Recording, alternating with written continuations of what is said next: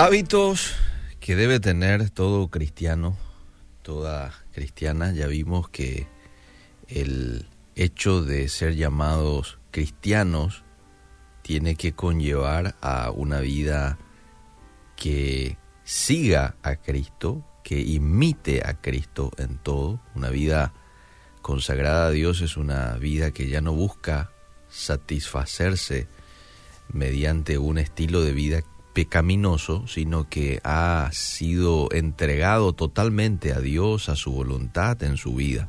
No quiere decir que ya nunca peque, pero sí es una vida rendida por completo a Dios. Esa es una vida consagrada a Dios. Eso es un cristiano, una cristiana. Y los hábitos que debe tener este hombre o esta mujer, ya sabe usted que el hábito es un patrón de comportamiento, es algo que hacemos una y otra vez y normalmente la adquirimos por repetición frecuente. Hay ciertas cosas que ya hacemos. Fíjate vos, este, te levantás, vas al baño a cepillarte, por ejemplo, ese es un hábito, venís haciendo desde hace tiempo. Y es un buen hábito, entonces no hay problema con seguir practicándolo. Ahora, ¿cuáles son los hábitos en el ámbito espiritual que yo debo de tener en cuenta y que lo debo de practicar de manera constante? Uno, tener una vida de oración. Vemos que nuestro maestro tenía, Jesús. Marcos 1.35 dice, levantándose muy de mañana, siendo aún muy oscuro, dice la Biblia. Esto te habla de que era de madrugada. Salió y se fue a un lugar desierto, lugar tranquilo, sin distracción, y allí oraba. Y le buscó Simón y los que con él estaban, y hallándole le dijeron todos, te buscan. Acabo de leer Marcos 1.35. Ese es uno de los textos que nos habla acerca del hábito de oración que tenía nuestro maestro. Después vemos otros versículos en donde la Biblia no nos sugiere hacer hombres y mujeres de oración, sino que lo encontramos como algo imperativo. Orad sin cesar es uno de ellos, y varios otros. Entonces, la oración debe formar parte de mi vida. No solamente cuando estés en aprieto, no solamente cuando estés en la iglesia, no, debe ser un estilo de vida. Es más, yo no puedo tener una vida consagrada a Dios, yo no puedo vivir en santidad, yo no puedo vivir en obediencia si no tengo una vida de oración. Todo eso va a venir como fruto de mi vida de oración. Voy a poder ser un mejor esposo, voy a poder ser un mejor hijo, un mejor profesional, un mejor cristiano, una vez que yo le, haya dado ese lugar preponderante en mi vida a la oración. A tener en cuenta. Dos, tener confianza en Dios es otro hábito que yo debo de sembrar en mi vida. Dice el Salmo 103, 19, Jehová estableció en los cielos su trono y su reino, el reino de Dios, domina sobre todos. Es un versículo que me gusta mucho porque nos refleja el poderío de Dios, nos refleja de que Dios está sobre todo. Su reino domina sobre todos.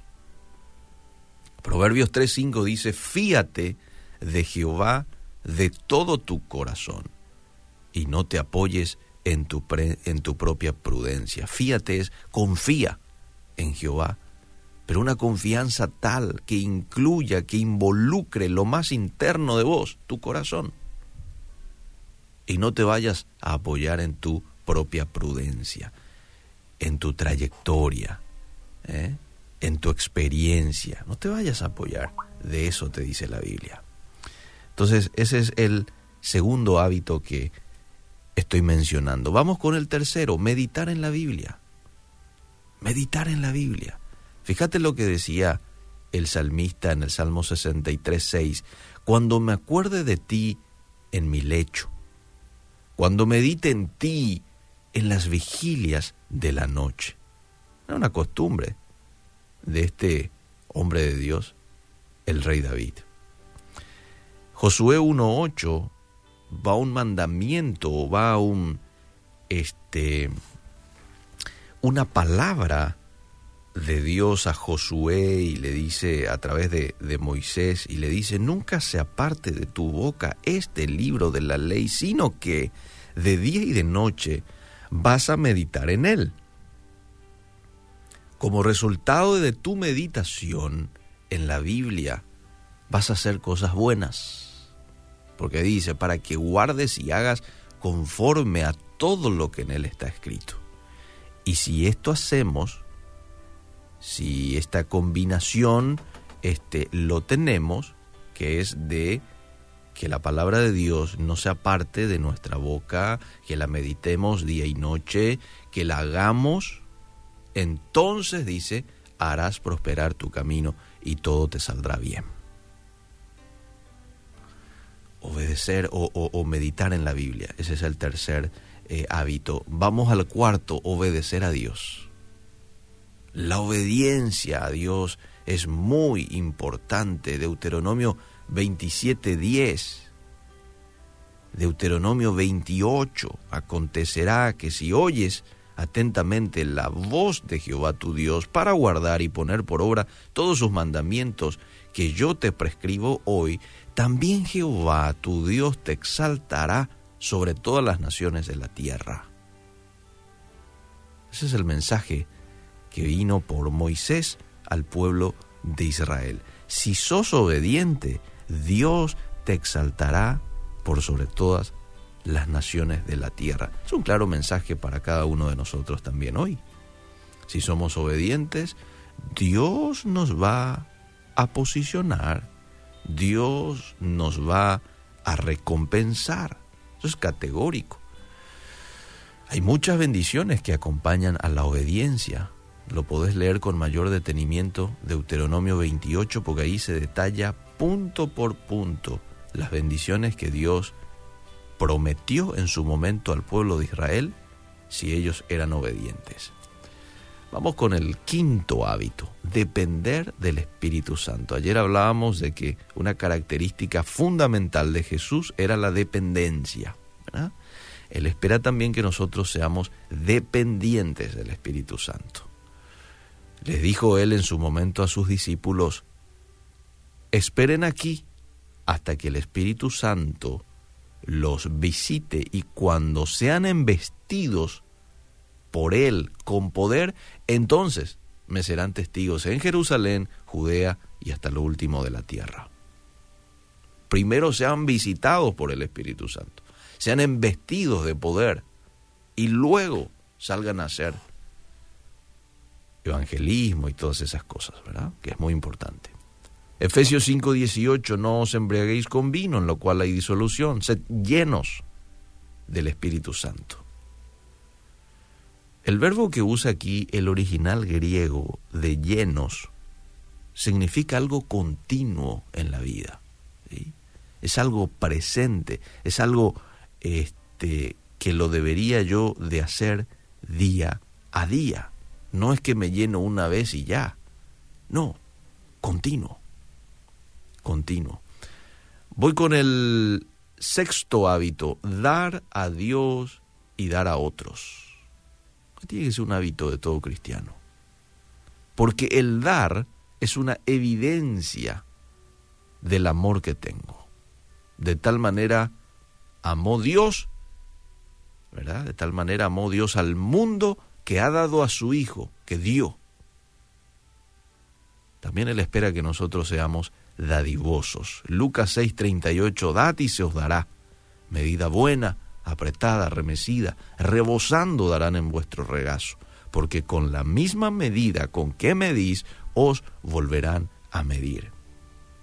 Por más de que aquí en este pasaje se está refiriendo en un contexto de dar misericordia y buen juicio, también lo podemos aplicar con relación a algo económico, con relación a dar algún bien, a dar de mi tiempo.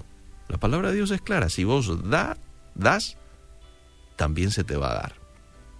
Y el séptimo hábito muy importante que debo de cultivar en mi vida como hijo de Dios es ser un hombre o una mujer perdonador perdonadora. No es fácil, yo sé.